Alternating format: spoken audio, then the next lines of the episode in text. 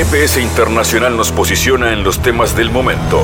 Fabián Cardoso informa y analiza la realidad latinoamericana y de integración regional en una producción de Sputnik. Sintoniza M24 97.9 FM en Montevideo y 102.5 FM en Maldonado. También puedes escuchar GPS Internacional por mundo.sputniknews.com y m24.com.uy. Un programa especial de GPS Internacional con la mirada puesta, en este caso en Guatemala y Honduras. Desde allí reportamos y le damos la bienvenida a este programa que tendrá una especial mirada en lo que está pasando en América Central. Primero con la palabra de Carlos Estrada, quien es el subdirector de comunicación del gobierno de Xiomara Castro. Hablaremos de las principales reformas que viene llevando a cabo eh, este gobierno transformador en Honduras, eh, que viene luego de una dictadura eh, de una década en ese país, luego de que fue destituido el presidente Manuel Zelaya. Ahora su esposa, Xiomara Castro, lleva a cabo este proceso de transformación y estaremos conociendo detalles luego de una recorrida que realizó GPS Internacional y Sputnik por el país. También en Guatemala para conocer el clima previo a un mes de la elección presidencial en el marco de ciertas denuncias de irregularidades democráticas. Eh, se dice que incluso existen eh, personas presas políticas, por razones políticas, en ese país. Vamos a echar luz con esto, con dos voces destacadas de la política, una candidata a la alcaldía y nuestro analista Luis Guillermo Velázquez desde la ciudad de Guatemala nos aportará la mirada, que además tendrá como siempre espacio para la cultura en este viaje por América del GPS que comienza así.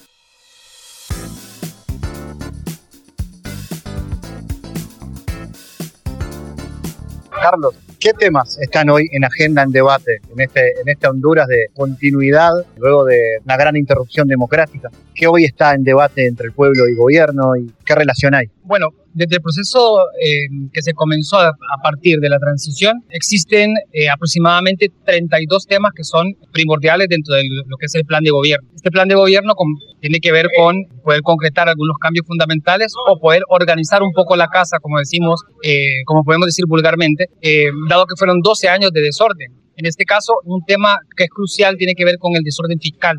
Decir, se está en este momento debatiendo sobre una ley de justicia tributaria, dado que, eh, si bien es cierto, el Estado es el encargado de poner en orden eh, todas todos los factores internos para que el sector privado pueda, pueda desarrollarse de la mejor manera, vemos que todavía existe eh, algún germen dentro del sector privado que está luchando en contra de que se pueda hablar de una redistribución de la riqueza que vaya de acuerdo a las exigencias que tiene que ver con el proceso postdictatorial.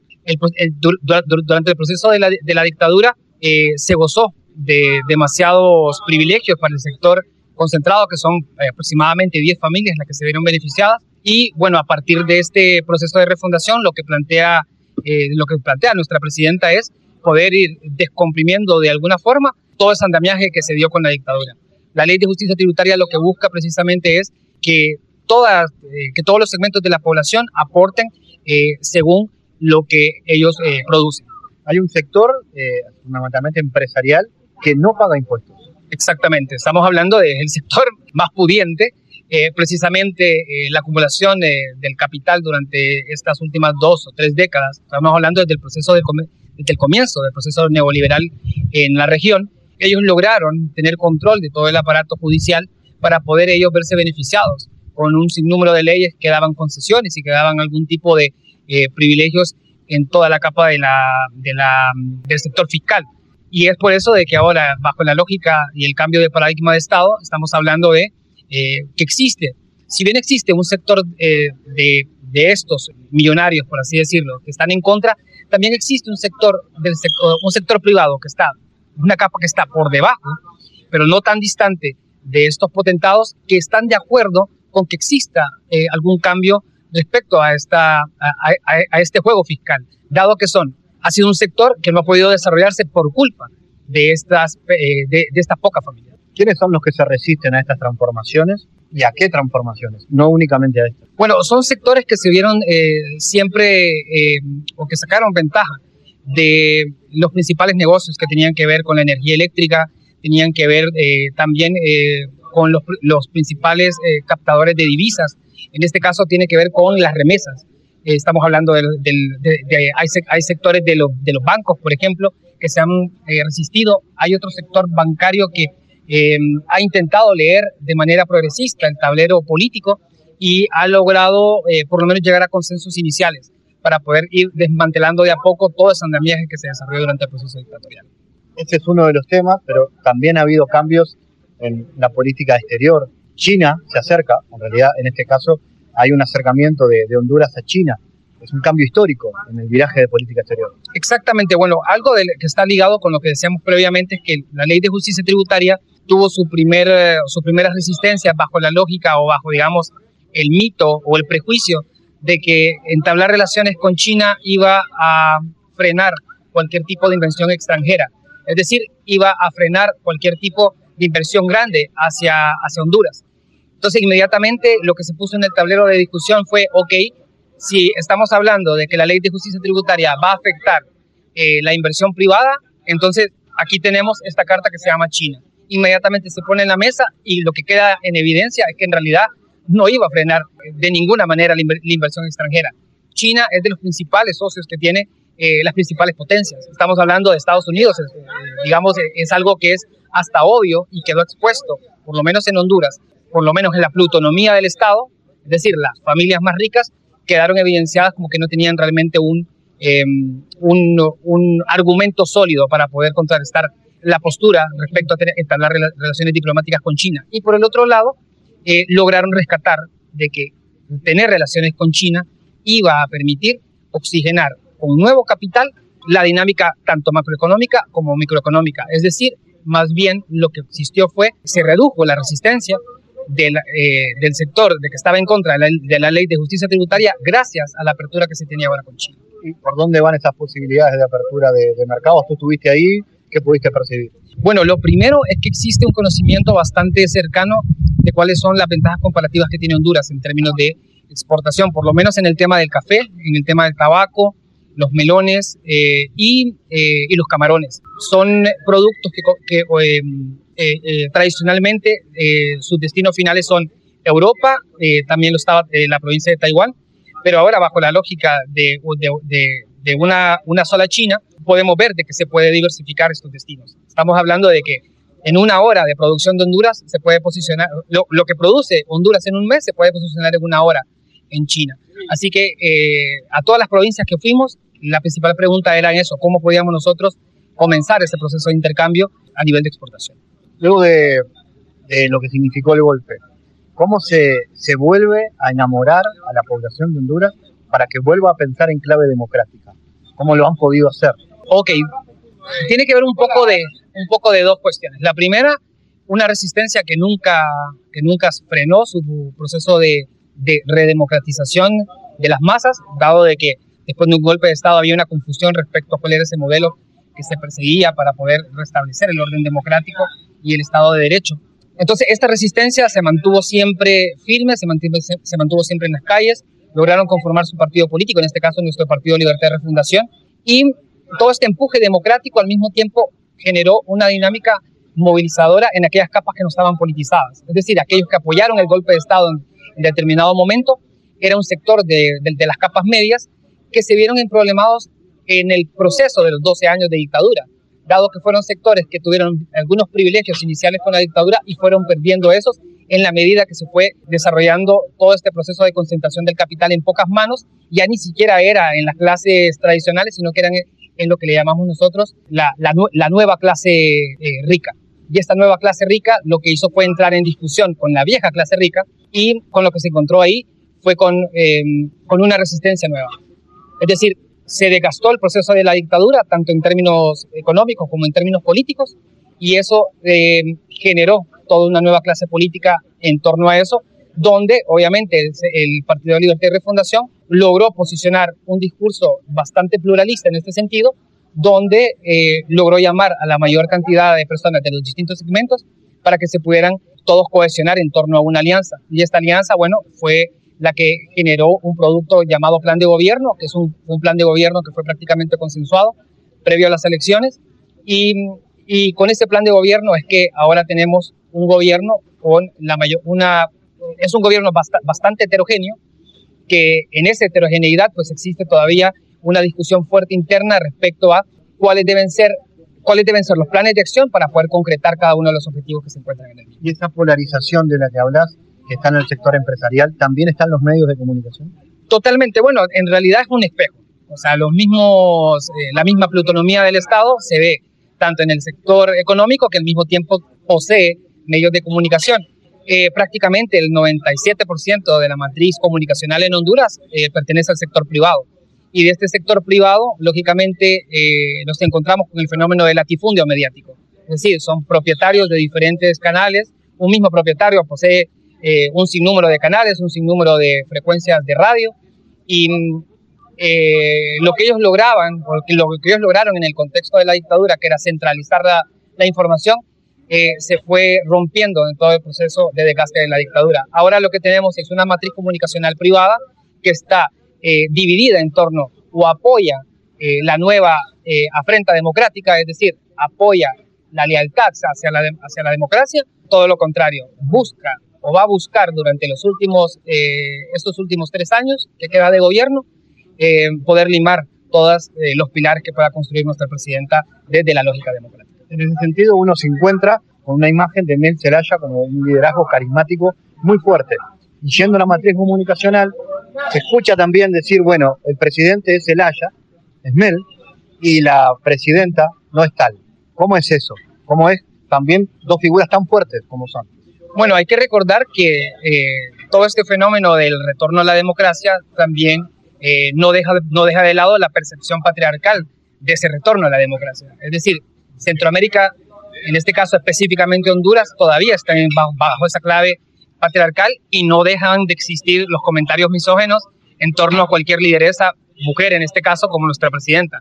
Eh, el no querer reconocer el liderazgo de la presidenta, pues es una, es una negación absurda que mm, hasta el mismo presidente ha tenido que constantemente salir a desmentir porque ya ni siquiera le creen a él y en realidad que es una cuestión bastante compleja, pero que al mismo tiempo por lo menos desde el poder, eh, se ve como algo cómico, dado que quien conoce realmente a la presidenta sabe cuáles son, eh, cuál es su, temperamento, cuál es su manera de ver las cosas, sabe también cuál es su legado, perdón, cuál es, cuál es su, su biografía política. Es decir, no es una persona que se hizo de la noche a la mañana simplemente para aparecer como un outsider que encabeza una, una planilla eh, democrática. Estamos hablando de una mujer que viene de todo un proceso desde el Partido Liberal que se fue desarrollando desde la lógica propia eh, de este partido que contrarrestaba los sectores conservadores, pero que con el tiempo se hizo también conservador, y es, es ahí donde ella también enarbolaba discursos feministas desde, eh, desde los 80. Es decir, ella también tenía una postura respecto al feminismo, lógicamente que en clave liberal. Gracias, Carlos. Analizamos los temas en GPS Internacional.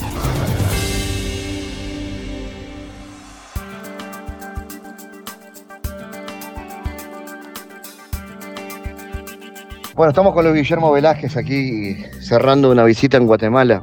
Eh, Luis, ¿qué foto hoy se puede tener del clima electoral? Estamos a poquito, a 20 días de, una elección.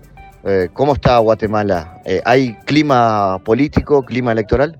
Existe clima electoral, no con las campañas más novedosas e innovadoras que podríamos presenciar derivado de la disrupción de las redes sociales en, estos nuevos formatos como TikTok, por ejemplo.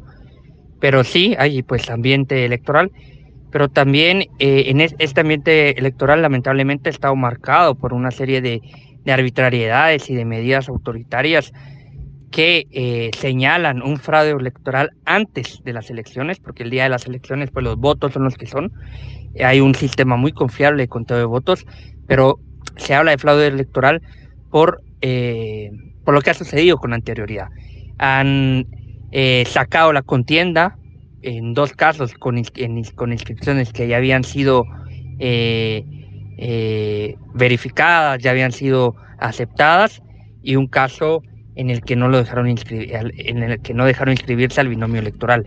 Son tres candidaturas, seis candidatos, contando presidente y vicepresidente, que fueron sacadas arbitrariamente de la elección y que eran además punteros. Cada vez que, que uno de, estos binomios está encabezando el listado, pues le sacaban sin, sin más. El último fue Carlos Pineda. Eh, las tres candidaturas de diversas ideologías que, que señaló también, hay una, eh, a las primeras que, que, no, que no inscribieron fue a Telma a Cabrera y Jordán Rodas, este binomio presidencial eh, del espacio de izquierda, del espacio progresista. Posteriormente a Roberto Arzú, un candidato de eh, conservador, de, derecha conservadora, y por último a un outsider de la política, que es este Carlos Pineda. Es una, es una situación lamentable porque abona a otras, a, otras medidas, a, otro, a otra serie de políticas que han venido sucediendo en el país desde el año 2019, que hemos hablado aquí, Fabián, con, con anterioridad, ¿verdad? Es, un, es, una, es una avanzada autoritaria terrible que está anulando el espacio democrático en el país. Eh, esos candidatos que, que, han salido del juego, ¿tenían puntos en común? Digamos, por ejemplo, ser demasiado, estar demasiado enfrentados al poder, eh, no solamente al gobierno y a Matei, sino a lo que sería el poder político en general de, Guatemala. En común tenían un discurso antisistema, pero más que el discurso antisistema, porque hay otros candidatos que sobrevivieron, que van a participar, que tienen este discurso y que, si hacemos un análisis más minucioso, son, son candidatos todavía más antisistema, a excepción quizá del binomio del MLP, que era Telma Cabrera y Jordán Rodas, pero en común en realidad es la posibilidad real de ganar. Estos tres candidatos tenían posibilidades reales de ganarle al sistema y por eso es que se les eh, evita su participación. Y de hecho, y esto lo, lo, argumento también con lo que sucedió en la, en la elección a la alcaldía de la ciudad capital, la ciudad más importante de, de Guatemala, en la que también metieron incluso a la prisión a un candidato, a Juan Francisco Solorzano Fopa, que intentó, que estaba intentando inscribirse y que antes de la inscripción en, este, las encuestas lo colocaban entre segundo y tercer lugar. Entonces estamos viendo que es una es un cierre del espacio político democrático eh, electoral en el que han ido por aquellas candidaturas que tenían posibilidades reales de ganarle al sistema en las elecciones y a los, al resto los han dejado simple y sencillamente por una cuestión de cálculo y de fachada, ¿verdad?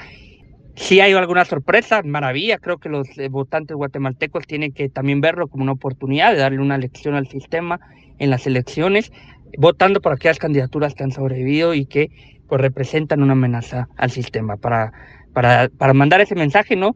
De que a pesar de que se han votado otros candidatos, pues el, el voto democrático es todavía más fuerte que, el, que, el, que, los esfuerzos autoritarios de los que están en el poder actual. esa referencia es importante porque también eh, he escuchado en estos días eh, un intento de decir, bueno, no hay que votar o hay que votar en blanco. Una forma de, si, de castigar al sistema sería no votar. Pero al respecto hay un debate en la sociedad que, que dice que ese tampoco es el camino, digamos, ¿no? Que tiene que haber un voto útil. Sí, bueno, los tres candidatos, los, las tres candidaturas que fueron, que fueron sacadas de la contienda coinciden también, además del discurso antisistema que tenían al principio, ahora con el llamado al voto nulo. Evidentemente, quienes se quedaron en la contienda hablan en el sentido contrario de la oportunidad que representa a, eh, aglutinar y dirigir la, indignación de aquellos huérfanos de candidatos y que lo puedan alojar en uno de los candidatos antisistema.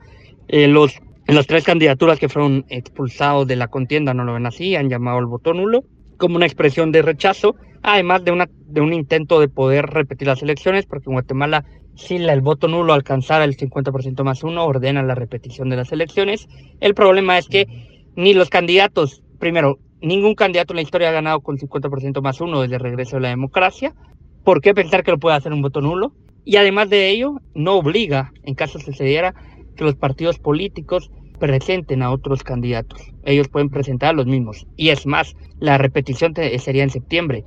Quiere decir que, la, que el Tribunal Supremo Electoral, además de tener las mismas razones, las mismas excusas para sacar a los tres que ya sacaron y volverlo a hacer, porque no van a, porque no los van a inscribir, porque ahí tienen las, las excusas, aun, cuando son ilegales e, e inconstitucionales, pero están, están respaldados por otros tribunales de justicia, incluso por el por la Corte de Constitucionalidad, es el único, el último, la última instancia que toma decisiones en el país. Entonces es, es, eh, es, es poco probable, es improbable pensar que, que eso cambiaría. Y además creo que se, que se adiciona un riesgo, que es que vayan por las candidaturas que les quedaron pendientes de bajarse. Eso y eso es eh, digamos, perder esta, esta oportunidad de darles una elección en las urnas, ¿verdad? Es, si, si hay repetición electoral en septiembre, creo que el escenario sería todavía más devastador. En el escenario de ahora, el oficialismo tiene todas las posibilidades de repetir eh, el gobierno nacional. Eso también pasa en los departamentos, por ejemplo en Guatemala, digamos, más allá de la, de la crítica, ¿la población parece seguir apostando al mismo modelo? Bueno, lo que sucede es que el, el sistema político guatemalteco está muy atomizado, fragmentado. En la, solo en la alcaldía de la ciudad de Guatemala hay 23 candidatos, hace 8 años eran 9. En la presidencial también aumentó el número, son aproximadamente 30 candidaturas. Entonces, lo que, lo que es cierto es que más que, que la población está hablando del sistema, hay tantas opciones que no hay ningún candidato que una, que aglutine a todo ese voto inconforme con el sistema, ¿verdad? Que es mayoritario, pero que está diluido en la gran cantidad de candidaturas que existen, ¿verdad? ¿Cuál es el legado que deja Yamatei en, en, varios aspectos? Mencionabas uno que tiene que ver con la estabilidad democrática, pero hay otros que tienen que ver, por supuesto, con, con cómo viven los ciudadanos. ¿Cuál es ese legado? No, eh, Alejandro Yamatei no resolvió las consecuencias económicas y laborales de la pandemia, tampoco las grandes deudas en materia social, cultural y económicas que tenía con sobre todo los sectores vulnerables, tanto pueblos indígenas como eh, población urbana popular. Y, y, es un, y es un gobierno que se va con más del 70% de, de, de total desapruebo. Y además recordado como el presidente que profundizó el autoritarismo en el país. Creo que Yamatei no en ningún caso eh, se va recordado. Si el partido de él en estas elecciones tiene resultados más o menos aceptables, será exclusivamente por el dinero público el que le inyectó a las candidaturas municipales. Y a nivel de política exterior, política regional, eh, Guatemala está de alguna manera rodeado por países con miradas distintas. El Salvador, que tiene eh, hoy a un presidente como Bukele, que es prácticamente un, una moda a nivel internacional, pero por otro lado aparecen eh, proyectos eh, más de, de, de, tinte de izquierda revolucionaria, como puede ser lo que sucede hoy en, en, Nicaragua o que sucede en Honduras. En ese sentido, a nivel de política exterior, ¿qué marca tiene este gobierno? Si es que tuvo yo, una. Yo, evidentemente es un gobierno de derecha, pero yo más que clasificar de izquierda a derecha los gobiernos de Centroamérica, los clasificaría por su proximidad o su alejamiento con la democracia, por tanto también con el autoritarismo.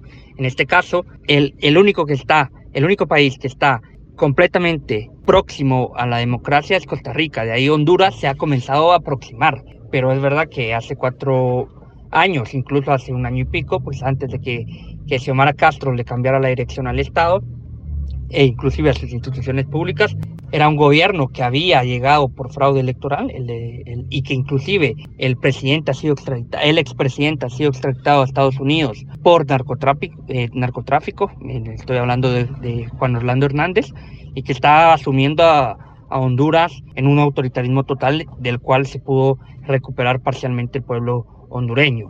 Eh, hay algunas críticas todavía en el sentido de algunos signos antidemocráticos dentro del gobierno de Xiomara Castro y creo que uno de los grandes desafíos es precisamente reafirmar su proximidad con la democracia. Pero digamos que está mucho más cercano a la democracia que los de los que voy a hablar ahorita, que es el caso nicaragüense, que está con, próximo totalmente con el autoritarismo, y Guatemala y El Salvador caminando muy fuertemente hacia esa proximidad, hoy más del lado del autoritarismo que del lado de la democracia. Entonces creo que hay que, hay que poner la atención a lo que sucede en, en América Central porque está pasando desapercibido eh, el profundo deterioro democrático de la región. Guillermo Velázquez, gracias por estar en GPS. Gracias a ti, Fabián.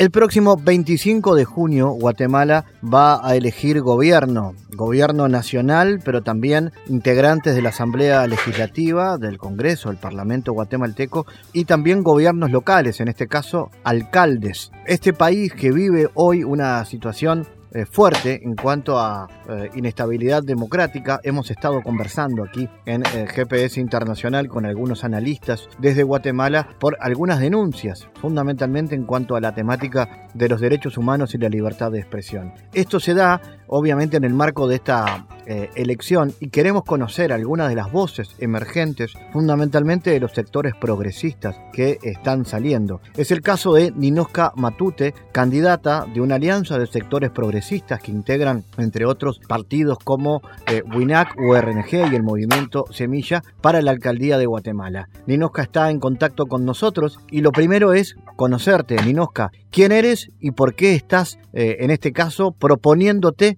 en tu candidatura para la alcaldía de la capital de tu país? Bueno, muchísimas gracias por el espacio. La verdad, para mí es muy valioso poder eh, tener, elevar un poco la voz a otras latitudes para eh, que la gente se entere y conozca el momento crucial histórico que vivimos en Guatemala y particularmente el mío. Pues tú lo has dicho, yo soy Ninochka Matute soy una persona que pues tuvo el privilegio de, crecer, estudiar y formarse fuera de Guatemala, en Chile durante muchos años, pero que siempre tuve la perspectiva de regresar a trabajar por mi país y de hecho así lo hice hace varios años ya. Te puedo contar que que soy una mujer que, cree tener la dosis justa de rebeldía para defender las causas justas, eh, plantarme y liderar algunos movimientos que en este caso de alguna manera muy singular eh, se han ido dando en torno a esta elección. Eh, de profesión soy arquitecta, por tanto la ciudad ha sido mi tema y mi pasión durante todo mi ejercicio profesional.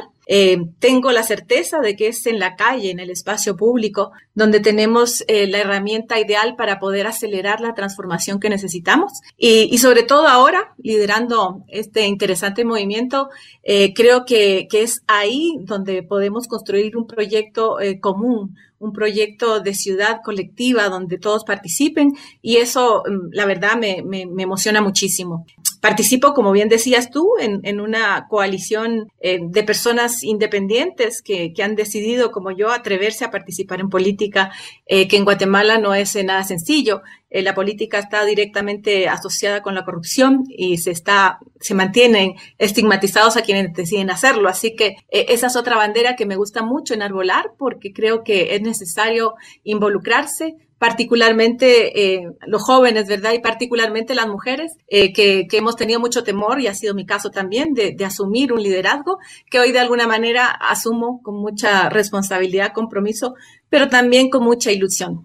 Si tuvieras que decirme cuáles son las, prioridades para atender hoy en, en, tu ciudad, en la capital, tomando en cuenta que se ha cuestionado mucho lo que ha sido una continuidad, un continuismo de los gobiernos de, de la derecha, de los sectores conservadores en la ciudad, y ustedes apuntan a recuperar la dignidad.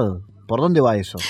Pues justamente creo que, que, de las palabras más lindas que tenemos en nuestro idioma es eh, la dignidad. Eh, cuando tú vives en una ciudad que efectivamente ha estado bajo una administración que se ha aislado, que ejerce el poder de una manera bastante arrogante, totalmente disociada eh, de la ciudad donde viven, es importante lograr recuperar esa dignidad los guatemaltecos, los vecinos que, vivimos y necesitamos trabajar en la ciudad de Guatemala, eh, diariamente estamos sometidos a una calidad de vida muy dura, muy difícil. Eh, hay varios temas, por supuesto, que, abordar, pero eh, dentro de una propuesta que tiene apenas cuatro años para poder realizarse, hemos elegido tres ejes que son los que se evidencian más con, con, la experiencia propia, pero también con la experiencia compartida con los vecinos y tienen que ver con con, el agua, la movilidad y la seguridad. El tema del agua es crucial justamente con esto que tú dices, el tema de la dignidad.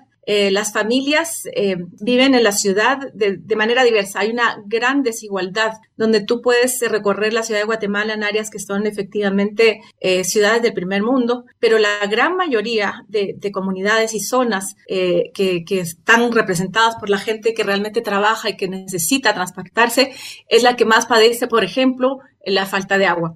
hay comunidades donde el agua llega una, con suerte, dos veces a la semana por pocas horas. Entonces, imagínate tú lo que significa la vida de una mujer jefe de hogar que tiene que salir a trabajar, pero que tiene que además, cuando regresa cansada a su casa, eh, esperar a que le caigan las gotas de agua para eh, almacenarla en toneles día a día. Eh, la gente tiene que salir a comprar agua y sabemos que el agua es vital. Entonces, ese es un problema transversal que además evidencia muy bien la desigualdad que vivimos en esta ciudad y vamos a empezar por ahí. Hay muchos temas que hacer, pero yo creo que lo primero es ir poniendo orden en las instituciones y organizar la empresa municipal de agua que necesita de una reingeniería total empezando por hacer un, mapeo eh, de, dónde van las instalaciones, las tuberías y los alcantarillados en esta ciudad que no tenemos, eh, para poder atender las necesidades principalmente de la gente que más lo necesita en cuanto al agua. El transporte, bueno, el transporte es vital, ¿verdad? Eh, en el tema de, de la pandemia, eh, se tuvo la gran oportunidad de reestructurar el sistema. Muy por el contrario, lo que se hizo fue em, eliminar una cierta cantidad de buses que si bien de dignidad no tenían nada, eran muy precarios, eh, pero por lo menos permitían que las personas eh, llegaran a las áreas centrales donde están los trabajos. Hoy no existen y se ha perdido la oportunidad muy valiosa de haber implementado hace algunos años atrás el sistema de, transporte de bus rápido en carriles auxiliares que se instaló en la ciudad de Guatemala con el nombre de Transmetro y que lamentablemente no se ha implementado como debe, por lo tanto eh, no corre por carriles auxiliares y eh, se ve sometido entonces al tránsito inclemente y es más, también eh, ocupa espacio en la calle, lo cual lo hace ineficiente. Entonces ahí tenemos que empezar por optimizar ese sistema que ya existe y que sí tiene buses valiosos, ¿verdad? De buena calidad, pero tiene que ser una planificación a nivel eh, metropolitano incluso, ¿verdad? Donde tengamos diferentes sistemas, diferentes modos de, movilizarnos, principalmente agregando, con, como lo hemos visto que han hecho otras ciudades después de la pandemia sobre todo, sistemas de movilidad sostenible que tienen que ver con hacer una ciudad más humana, caminable, donde puedan haber circuitos de ciclovías con los estándares necesarios de circulación y para que efectivamente se conviertan en un transporte público. Y de ahí la seguridad. La seguridad es un tema porque em, tiene que ver directamente con, el diseño urbano, el diseño de ciudades y la arquitectura. Eh, basta con generar esos espacios dignos que, necesitamos para transformar los espacios en áreas seguras, iluminando, transformando las banquetas o construyendo banquetas donde no hay, em, dando mobiliario urbano, eh, generando puntos de encuentro entre las personas, eh, pero también implementando o recuperando el perfil de servidor público que alguna vez la, la policía municipal tuvo y se perdió en este abandono del que padecemos todos, e integrando proyectos y programas de seguridad que tienen que eh, coordinarse debidamente con la Policía Nacional Civil eh, y principalmente eh, también con, los vecinos. En la medida que tú construyas una ciudad más viva, vibrante y llena de personas, vas a, a tener también una ciudad no solo más bonita, sino que también más segura.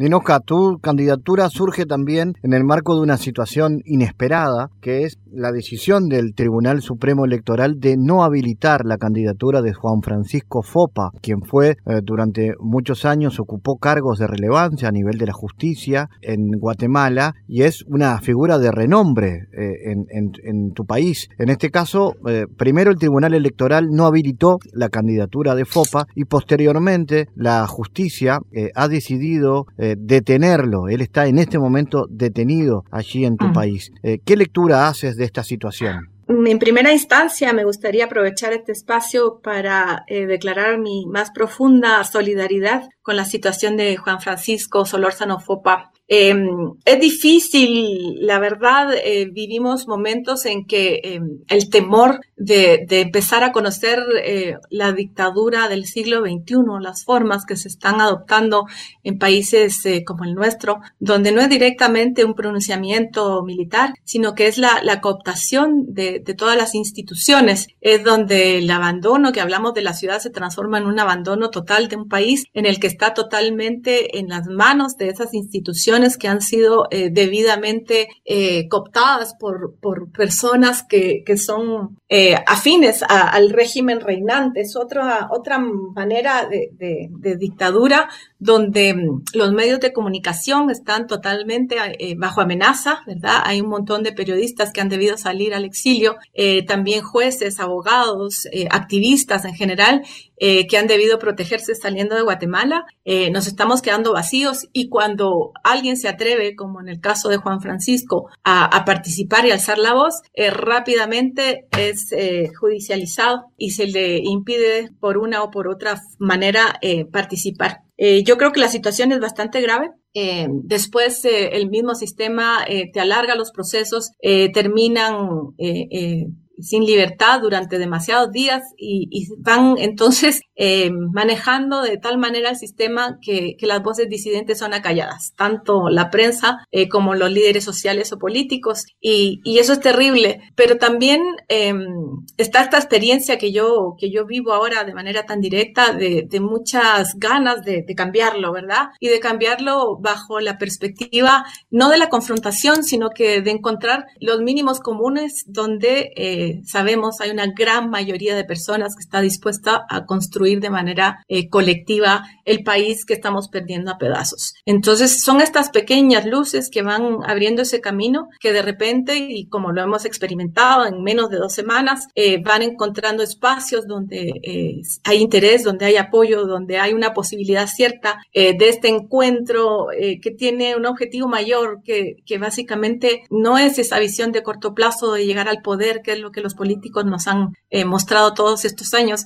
sino que es una visión que va más allá, que es el país y que en mi caso es la ciudad un, punto clave para construcción o para reconstruirnos como sociedad porque los guatemaltecos estamos quebrados y necesitamos eh, volver a encontrar ese objetivo mayor eh, que nos unifique en, un camino común. Simplemente ya ni siquiera eh, hablo de lucha porque la violencia nos tiene confrontados, la polarización nos tiene divididos y, yo estoy aquí dispuesta a encontrar esos puntos de encuentro para poder construir juntos. ¿Hay preocupación, Ninosca, de que estos hechos afecten la estabilidad democrática de Guatemala? Claro que sí.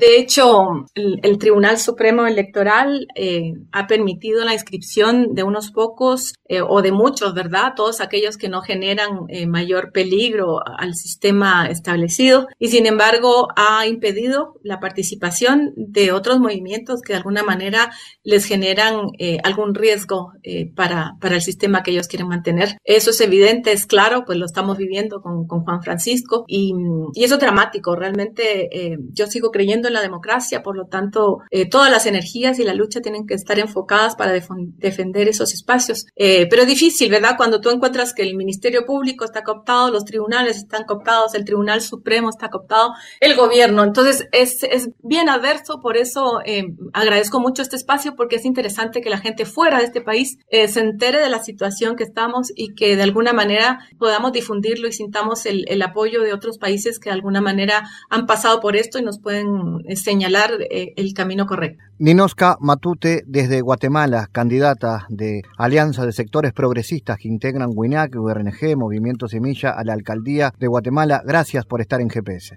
Al contrario, muchas gracias a ti por este espacio y pues seguiremos hablando las veces que nos inviten. Muchísimas gracias. En GPS Internacional navegamos por la sociedad y la cultura.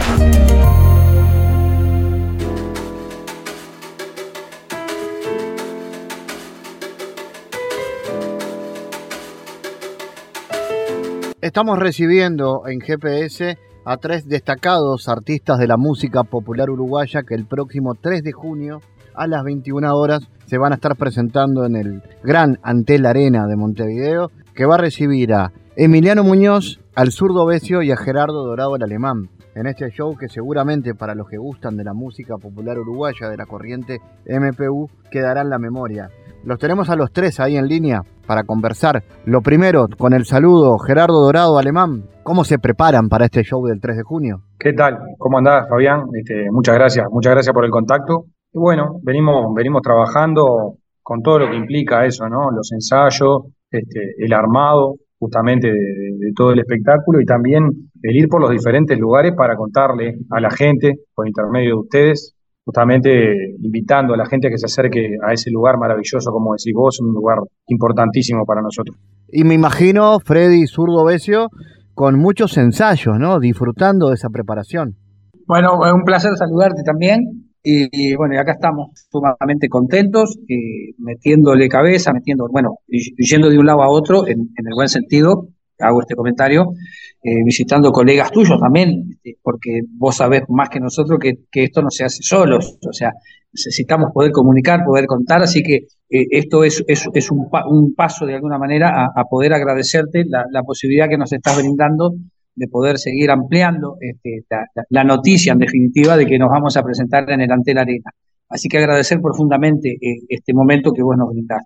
Pero venimos, venimos sí, metiendo cabeza, como dijo el alemán, eh, porque bueno, porque hay que, si bien el espectáculo, en lo que es su base, su, su, raíz eh, como espectáculo, va a tener una base de canciones que, por cierto las vamos a hacer no solo porque nos gusta, sino porque son canciones que sabemos que, son muy esperadas también. Hay canciones que, sabemos que generalmente se piden, pero no, solo por esa razón, sino que juntamos eso y el sentir nuestro también con respecto al cariño que le tenemos a las canciones y nos llevan naturalmente eh, por un camino de, no desechar, este, obviamente. Entonces, el espectáculo base, digamos, lo que vamos, lo que vamos a hacer nosotros, este espectáculo en definitiva, es como tratar. Es muy difícil también en el momento de decir, bueno, si alguna pequeña cosa o alguna canción tiene que hacerse un costado para que ingrese otra, o ingrese algún adorno que tiene que ver en esto este, con, canciones, obviamente, ¿no? Porque tampoco es que me voy a poner una capa y voy a ser de mago, pero eh, me refiero a que las canciones concretamente hay que pensarlo muy bien porque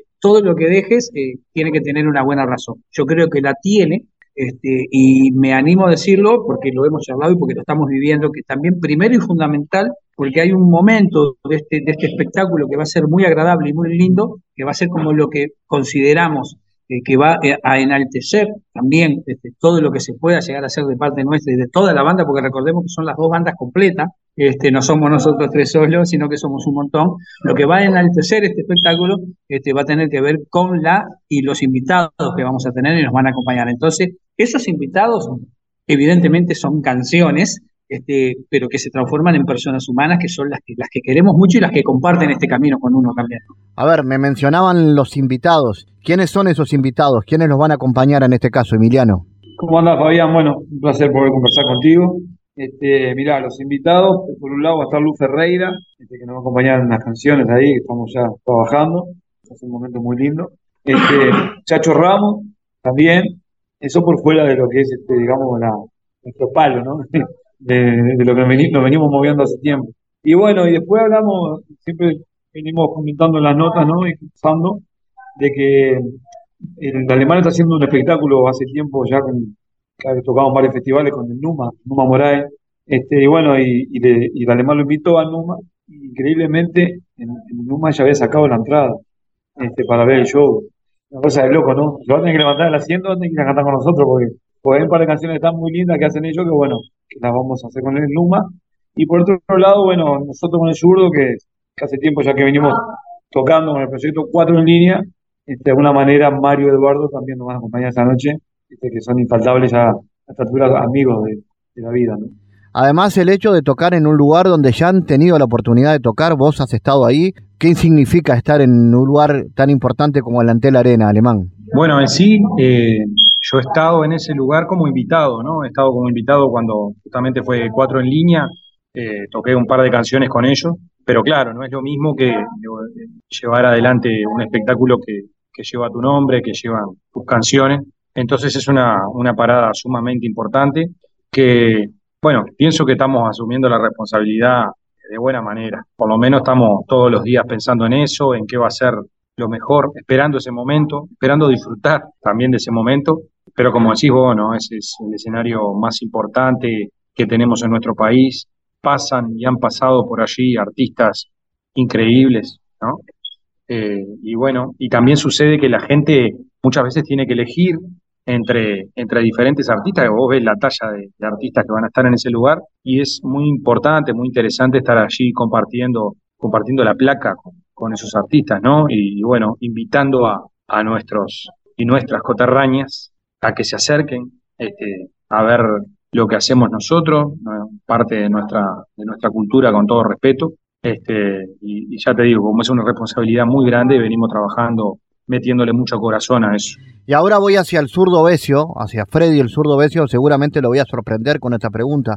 Me contó un pajarito que están escribiendo, están armando un libro sobre tu trayectoria artística. ¿Es así, zurdo? Bueno, sí, para empezar es raro. Eh, o sea, a mí me, resulta, raro porque está, porque estoy en un momento hablando con el y con el alemán, pero en una charla que tuve con el alemán hace, hace poquito recuerdo haberle dicho algo así como que, que viste que el hecho de que me, hicieran un libro en Carabo sobre mi vida, sobre, en definitiva digo, ¿por qué no? no sé por qué.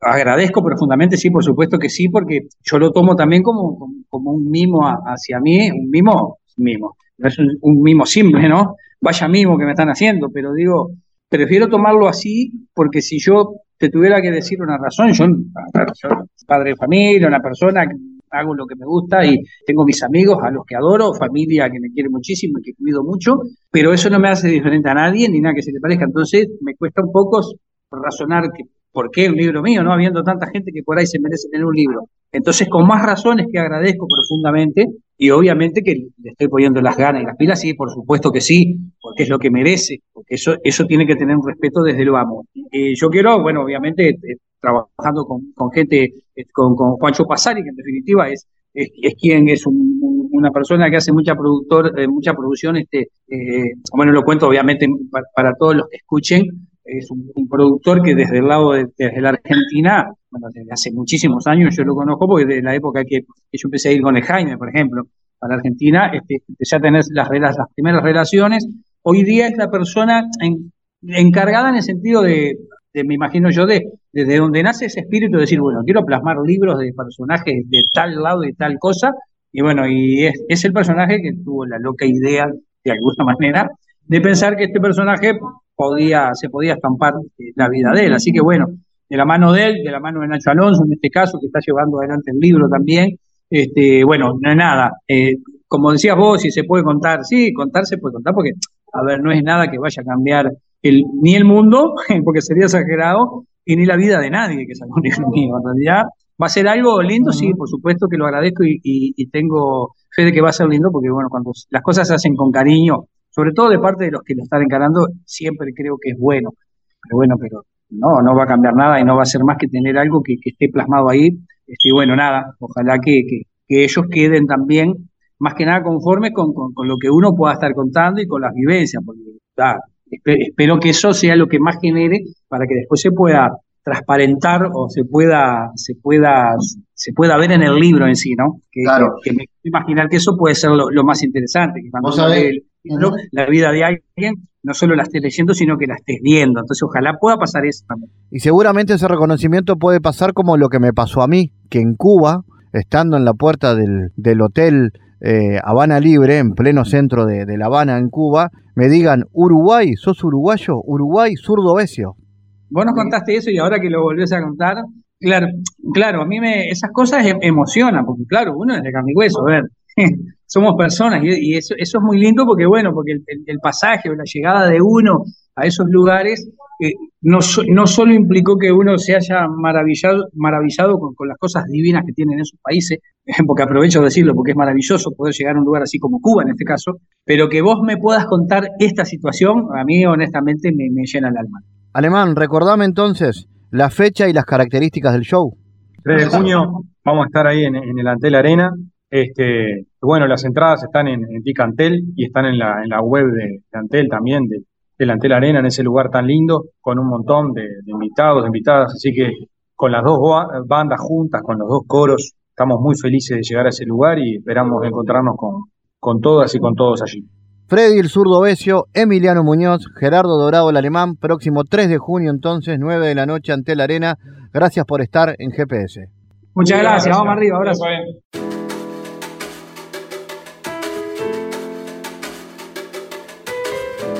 Bueno, editado por Paidós, por Planeta en Uruguay, Federico Labaña, uno de los emprendedores más influyentes de nuestro país, creador de Sinergia Coworks y de Viajero Costel, presenta cómo jubilarte a los 40 y divertirte mientras lo intentás. La idea es jubilarte, entre comillas, de los conceptos clásicos de trabajo, dedicar horas tediosas a cambio de remuneración económica para emprender un proyecto personal con sentido salirte del rebaño y ubicarte en un mundo en que los emprendedores, con mucha tenacidad y creatividad, son la esperanza del futuro. Federico cuenta su historia, el cómo lo hizo, pero también da algunos consejos, si es que se puede decir así, para emprender. Bienvenido Federico a GPS. Bueno, ¿cómo surge esta idea de plasmar un poco tu experiencia en un libro? Bueno, gracias Fabián por, por invitarme, un gusto estar acá.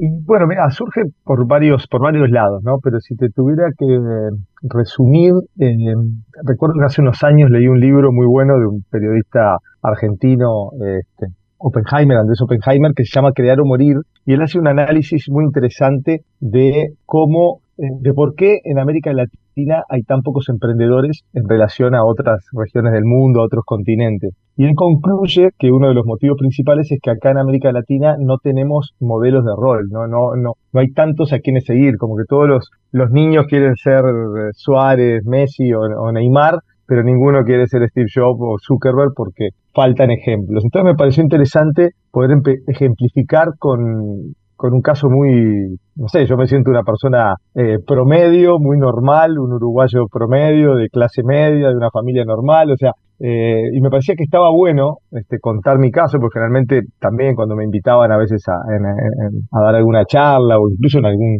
a darle charlas a gurises en algún colegio o universidad, se motivaban mucho con, con, con lo que yo había hecho y me parecía que estaba bueno empezar a generar eso de que los emprendedores uruguayos nos mostremos un poco más, nos, mostremos de carne y hueso, muy accesibles y contemos nuestra historia que generalmente son todas muy parecidas en cuanto a la cantidad de obstáculos que tuvimos que superar y la cantidad de esto no es para vos, que, escuchamos, ¿no? O esto no es para Uruguay, o mejor quédate donde estás, que estás en, tu, un trabajo eh, bueno y cómodo y quédate ahí. Y creo que, bueno, no todo el mundo tiene el perfil para quedarse en un lugar cómodo y, necesita a veces salir de esa zona de confort y lo que falta son em, empujoncitos o ejemplos y me pasaba eso, que cuando hablaba con alguien y le contaba, tal vez lo inspiraba a animarse a hacer un cambio y me parecía que estaba bueno esto hacerlo un poco más masivo a través de, un libro que contara un poco mi historia y, diera también muchos eh, tips o consejos. Este, a mí no me gusta dar consejos, yo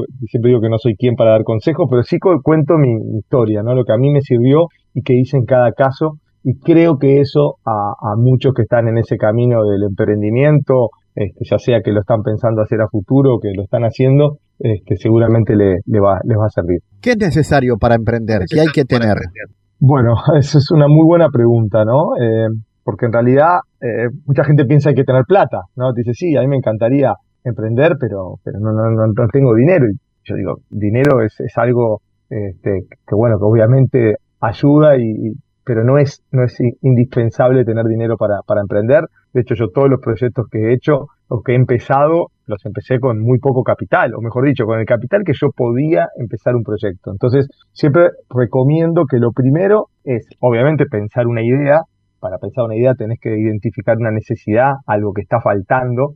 Nada, ya sea como consumidor, muchas veces nos pasa eso, como consumidores eh, nos faltan cosas y decimos, ¿por qué nadie se le ocurrió hacer esto o mejorar esta calidad de, servicio, de producto? O vamos a comprar productos a un lugar donde no nos atienden bien, no una buena, buena calidad. En fin, oportunidades siempre hay en base a, esa necesidad de, de, algo que falta o algo que necesita mejorar. Después hay que estudiar, hay que estudiar el mercado, eh, se necesita coraje, eso lo hablo bastante en el libro, se necesita en un momento animarse, pero no solamente coraje, no hay que ser tampoco inconsciente y tirarse al agua sin haber estudiado un poco el, mercado. Entonces, para eso sí hay que, hay que tener unos conceptos que también los hablo en el libro, de, de cómo analizar cuál es tu público objetivo. Intento también dar algunos términos como que se usan mucho en el, en el mundo de los negocios o del marketing, pero que, que, que, son bastante fáciles de entender y que nos abren mucho la cabeza de cómo pensar un negocio. Entonces, analizar el público objetivo, que es a quién le quiero vender, ¿no? Porque cuando yo le pregunto a alguien que quiere emprender, eh, bueno, tu producto para quién es, y me dice, ah, esto es para todo el mundo. Y siempre digo, no, no, nada es para todo el mundo. O sea, por más que en la realidad sí lo puede usar todo el mundo, pero, pero, pero cuando pensás algo para todos, al final no le pones foco. Y nadie tiene el capital para poder llegar a todo el mundo. O sea, hagas, hagas lo que hagas, necesitas promocionarlo y para promocionarlo siempre vas a tener un recurso muy escaso de, de, capital para marketing, para comunicación. Entonces, cuanto más claro tengas quién es tu público y más cerrado, más chico sea ese nicho, más fácil es que le puedas comunicar a ellos y comunicarles bien. Entonces, definir público objetivo, en base al público objetivo, definir cuál va a ser tu estrategia para ese público. No es lo mismo si, por ejemplo, apuntás a personas de entre 20 y 30 años que, personas entre 60 y 70, la forma de comunicar, el lenguaje, etcétera, es, distinto.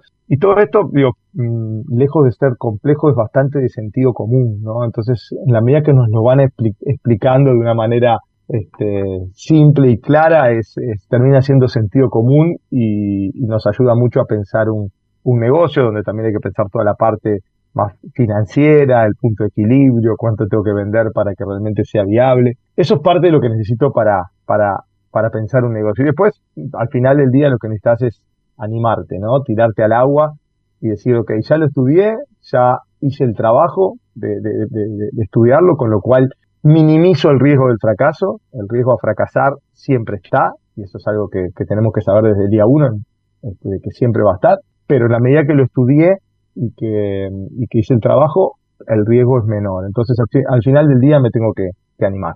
Vos decís por ahí que hay que prestarle atención a lo social y abrir la cancha. ¿Qué significa eso? Bueno, yo te, te digo, un poco cuento mi historia, cuento mi historia emprendedora, tal vez de otra generación, yo ya estoy en los cuarenta y tantos, y siempre emprendí o veía el emprendimiento como una forma de vida, ¿no? Como, ok, yo tengo que con esto lograr una rentabilidad para poder vivir de, de mi emprendimiento, de mi trabajo. Con los años fui entendiendo y aprendiendo que hay todo un concepto de emprendimientos sociales y que hoy en día las nuevas generaciones ya lo tienen mucho más claro, de desde el día uno emprender algo que, obviamente que tiene que generar rentabilidad porque tenemos que vivir de eso, pero también tiene que generar un impacto en la sociedad. O sea, hoy un emprendimiento ya debería pensar desde, el día uno con un impacto en el medio ambiente, un impacto en, en las poblaciones en las cuales, eh, con las cuales estamos trabajando. Hay muchas formas, ¿no? Hay muchas formas de eh, ayudar a, mejorar el mundo este, desde, desde una empresa, desde un pequeño emprendimiento. Entonces me parece que está muy bueno que los que quieran empezar a emprender o los que ya estamos con emprendimientos, le busquemos una vuelta para el impacto social. Y te pongo un ejemplo muy simple o que se estila bastante en el, mundo de los emprendimientos sociales, que es el concepto del uno más uno. O sea, yo, por ejemplo, hay una empresa que hace lentes y que hace lentes eh, mm, sustentables, ¿no? De sus materiales y demás. Pero además, por cada par de lentes que le compras a esa empresa, ellos donan uno a poblaciones que no tienen la posibilidad de acceder a esos, a, a, ese par de lentes. Entonces, eso es un concepto donde vos como cliente estás comprándole a una empresa que obviamente tiene que generar su, su, su rentabilidad, pero que a su vez está haciendo un bien social. Entonces también es, muy interesante para nosotros como consumidores analizar a quién le compramos. Si le compramos a los que hacen las cosas mejor o a los que las hacen peor. Y somos al, fin, al final del día, somos los consumidores los que tenemos todo el poder de decidir este, si podemos mejorar el mundo con nuestras acciones, ¿no? Y, comprarle a comprar productos o a emprendimientos que tengan ese, ese impacto social. Y por ahí yo quiero que vaya mi, vida emprendedora a futuro, tratando de eh, ayudar o potenciar esos emprendimientos con impacto social. Vos decís de alguna manera un poco provocadora eh, jubilarte a los 40 y ante eso te digo, eh, ¿hay alguna edad para aprender, para emprender límite? en cuanto a lo primero, sí es provocador el título del libro, me lo han dicho varias personas, varios amigos, y más acá en, Uruguay, que somos muy conservadores y que nadie le gusta decir que le va bien o, o cosas por el estilo, ¿no? Entonces, es un título provocador, yo lo primero que digo en el libro es que, es que justamente quiero interpelar eso de por qué querer jubilarse joven, porque es como si el trabajo hubiera que se padece y no se disfruta cuando vos disfrutás de lo que haces y de tu trabajo del día a día, no te querés jubilar nunca y querés seguir en la actividad porque te divierte mucho lo que haces, que es lo que me pasa a mí. Entonces yo estoy muy, muy lejos de, de jubilarme en el sentido de estar en actividad este, pero me parece que está bueno generar como ese debate o, o, bueno, o introducir esto de a ver quién, el morbo, ¿no? De eso de, jubilarse antes. Y en cuanto a lo, otro que me preguntabas de la edad, no, no hay edad para emprender. Y no hay edad para animarse a hacer lo que te gusta. Yo en el libro no solamente hablo, si bien hay un foco obviamente en, los emprendimientos y en los emprendedores, es un libro para todo el mundo y hablo mucho de las personas que están en un lugar, en un trabajo, con un jefe, tóxico, con, que no están felices, que, la están pasando mal y no se animan a dejarlo por ese miedo al, al, supuesto vacío, ¿no? Al salto al vacío, después qué hago, y tengo una familia, y tengo cosas que, tengo gastos que pagar. Y la verdad que hay mucha gente que al final lo, mejor que le puede pasar a veces es o, o, que lo despiden de un trabajo, que hasta la empresa cierre porque no estaban bien, y gracias a eso después este, eh, encuentran el trabajo de su vida. Entonces, eh, y, me ha pasado mucho con, con el libro, este, que, que, me ha escrito mucha gente que agradeciéndome porque gracias al libro se animaron a dejar el trabajo que tenían donde no eran felices, incluso trabajos donde tenían una seguridad económica y una estabilidad muy buena y se animaron a, hacer lo que querían, que a veces es emprender, pero a veces es buscar otro camino, ¿no? Este, yo quiero un poco animar a la gente a que no hay edad para eso y que piensen qué es lo peor que te podría pasar, porque hay mucho miedo a eso y creo que muchos hemos pasado por esa experiencia de, a veces que nos echen de un trabajo, que la empresa nos siga o que pase algo y pensamos que es el fin del mundo y seguramente después viene una oportunidad mucho mejor y encontramos algo que nos realiza mucho más. Entonces, no esperemos siempre a que, a que nos echen o a que pase algo malo, sino animémonos a, tomar una decisión para al final del día hacer lo que nos, lo que nos realice, ¿no? Porque la vida es, es muy corta para estar en, lugares donde no nos gusta estar. Federico Labaña, entonces, autor de Cómo jubilarte a los 40, este libro dedicado a, a los emprendedores de Uruguay. El libro ya se puede encontrar entonces en las librerías del país. Sí, sí, eh, a, través de Planeta, que hacemos esta segunda edición, porque el libro había salido antes con una edición propia, pero por suerte anduvo muy bien y a Planeta le gustó mucho para, para hacerlo y probablemente se edite en otros países también. Así que sí, está en todas las librerías y invito a todos los, los lectores a que luego de leerlo me escriban, me contacten, este, estoy a disposición para nada, para dar una mano, un consejo y, y, y me comprometo a juntarlos a todos en algún evento luego y, y ver que somos, somos muchos, no, no, no unos pocos locos los que, los que eligen este camino y que, y que vale la pena. El mundo en GPS Internacional. En Diálogos Geopolíticos analizamos diversos asuntos que atañen a la política mundial, desde el abordaje de los ámbitos multilaterales de articulación política a nivel global hasta las cualidades y los propósitos de las configuraciones regionales, tanto en América Latina así como en otras regiones. Nuestro objetivo es poner foco a una gran diversidad de temas que atañen a la geopolítica en el mundo contemporáneo. Para eso vamos a recibir a Santiago Caetano, aquí en GPS. Bienvenido, Santiago. ¿Qué tal, Fabián? En la columna de hoy continuaremos hablando de Susan Strange, autora británica, para quien existen dos tipos de poder en el sistema internacional. El poder relacional, basado en la capacidad del actor de defender sus intereses en un marco determinado de interacciones, y el poder estructural, que refiere a la capacidad de definir las reglas que determinan la estructura según la propia conveniencia del actor predominante. Es en este sentido que la teoría de poder estructural se enfoca en este tipo de poder a partir del cual Strange ubica cuatro estructuras primarias, siendo la seguridad, la producción, las finanzas y el crédito, así como el conocimiento, las ideas y las creencias. Según advierte ella, si bien dichas estructuras son interdependientes entre sí y tienen una distribución de poder diferente, la autora intenta comprender quién se beneficia como resultado de los cambios estructurales en el sistema internacional. Y asimismo, Strange advierte la existencia de estructuras secundarias, como aquellas referentes a la energía, el comercio, el transporte y el bienestar. Este vínculo es clave para la perspectiva de Strange, puesto que se hace referencia a aspectos a los que el autor establece como determinados valores básicos de toda sociedad, como la riqueza, la seguridad, la libertad y la justicia, a los efectos de comprender cómo la combinación de los mismos varía según los vínculos de poder. Bueno, Strange sostiene que han habido cambios en la distribución del poder en el sistema internacional, referentes al desplazamiento de poder desde actores estatales o no estatales, de estados más débiles a estados más poderosos, así como la difusión de poder en términos generales. En este sentido, con su propuesta analítica, la autora plantea superar los conceptos de poder duro poder blando referentes a las perspectivas realistas e idealistas, respectivamente. Más aún, el poder estructural deviene de la capacidad de definir las estructuras y los marcos de negociación entre estados a partir del establecimiento de las reglas a favor del actor hegemónico. Bueno, sobre esto vamos a continuar hablando en la próxima columna. Gracias Santiago por tu aporte a GPS Internacional. Gracias Fabián, hasta la próxima. GPS Internacional, una producción de Sputnik con la producción periodística de Santiago Caetano, siguiendo los temas más importantes de la agenda latinoamericana y con visión global. Esta producción de Sputnik que se despide y que nos invita también a que nos sigan a través de las redes sociales. En Twitter somos GPS Inter y estamos también en Facebook, GPS Internacional. Fabián Cardoso en GPS Internacional junto a los protagonistas analizó la realidad. Una producción de Sputnik por M24, 97.9 FM en Montevideo y 102.5 FM en Maldonado. Que puede volver a escuchar en mundo.sputniknews.com y m24.com.uy.